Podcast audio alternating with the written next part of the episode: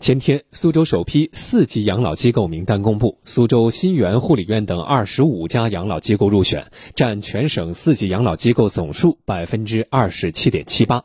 我们来听广电全媒体记者张良法的报道。这里的服务人员叫叔叔、叫阿姨，叫的比家里子女还亲切。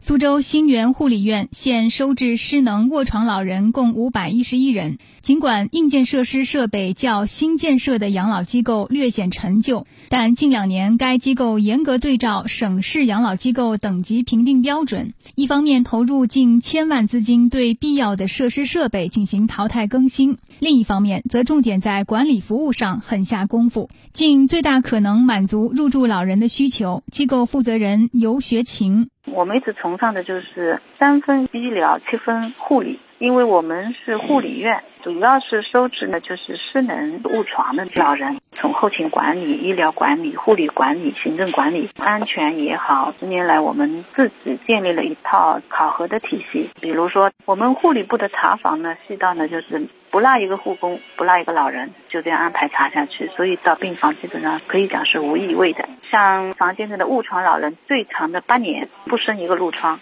要求做到每两小时翻一次身。截至目前，苏州全市有养老机构一百六十七家，养老床位五万两千多张。此次共评定全市首批四级养老机构二十五家。市民政局养老服务处处长罗林。作用两个方面，第一个促进养老机构加强自身的建设和发展。提高它的硬件设施和软件设施。第二个作用是通过评级后，就是引导老人根据自己的需求来选择养老机构。如果想要好的服务的话，肯定是到更高级别的去，但是收费相应的会贵一点的。如果你随便一点的话，那就到那个普通的是二级和三级里面也可以。根据评定标准，养老机构等级评定从高到低依次为五级、四级、三级、二级、一级五个等级，有效期为三年。按照全县，五级由省级评定，四级由市级评定，三二一级由县市区评定。